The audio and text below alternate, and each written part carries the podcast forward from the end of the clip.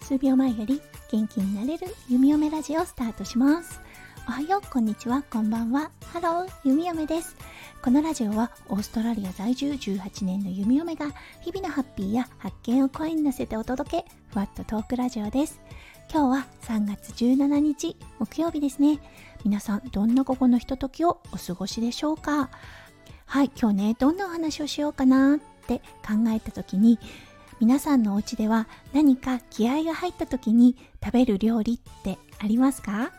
そう弓嫁のお家でもいくつかあるんですがその中の一つがなんと餃子なんです。やっぱりねオーストラリアに住んでいるので手作りしなきゃいけないんですね。そう昔はね皮から作ってたんですよ。そうというのはね皮とかも中国系の食材を扱ってるショップじゃないとね買えなかったのでうん一時期は皮も作っていたんですが最近は日本の食材が手に入りやすくなってきたので皮は買えるようになりました。ただね餃子って結構手間がかかるんですよね。そうまず種を作って種を包んでそしてそれを焼いてっていう感じでね。そうなのでね弓嫁のお家何かね気合を入れたいなって思うような時はいつも餃子です。そしてなんで今日気合を入れたいのかっていうと今夜のライブですよね。なんだ番宣かって思った方いらっしゃるかもしれませんが。はい今日の19時より夫翔ちゃんを迎えてコラボライブをいたします。そうだからね昨日からあ今日は餃子にしようって思っていました。うん、あの弓嫁の実家もね結構ことあるごとに餃子作っていたのを思い出します。そうあの子供ながらにね包む作業っていうのがすごく楽しかったのを覚えています。そうなのでね息子くんがもう少し大きくなったら一緒に包んだりしてね料理の楽しさっていうのを覚えてくれると嬉しいなって思います。はい余談とはなりますが皆さんのお家餃子を作る時って餃子はおかずですか？そう弓嫁だけなのかもしれませんが弓嫁は餃子を食べる時って他のおかず全くいらないんですよね。そうすごく大量に作って焼き餃子と茹で餃子作るんですね。そうそしてアスリートの方が言っていたんですが餃子って完全栄養食だっていう風に言ってたんですね。うん確かにそうですよね。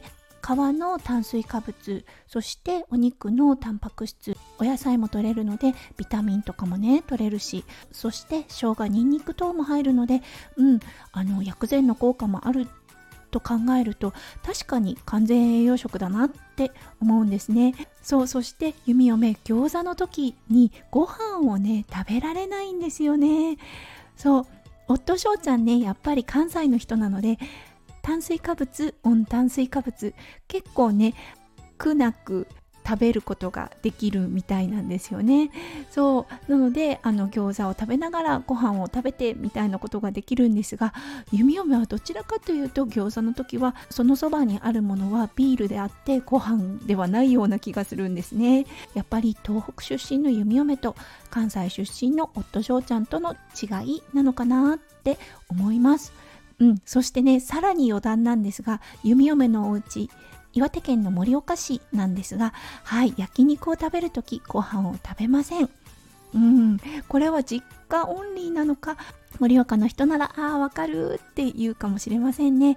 はい。焼肉の時はお肉を大量に食べそして締めに冷麺を食べます。盛岡冷麺食べたことある方いらっしゃいますでしょうか？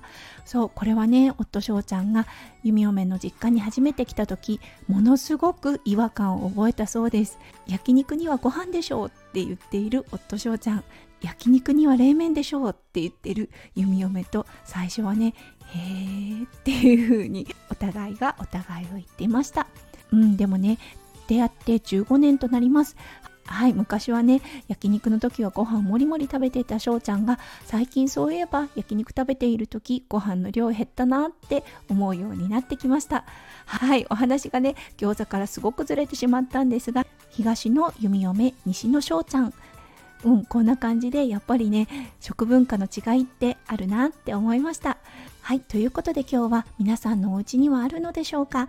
気合が入る時の料理そして東と西の食文化の違いということについてお話しさせていただきました。はいそれでは今日の7時からのコラボでお会いできることを心待ちにしております。皆さんの一日がキラキラがいっぱい詰まった素敵な素敵な一日になりますよう弓嫁心からお祈りいたしております。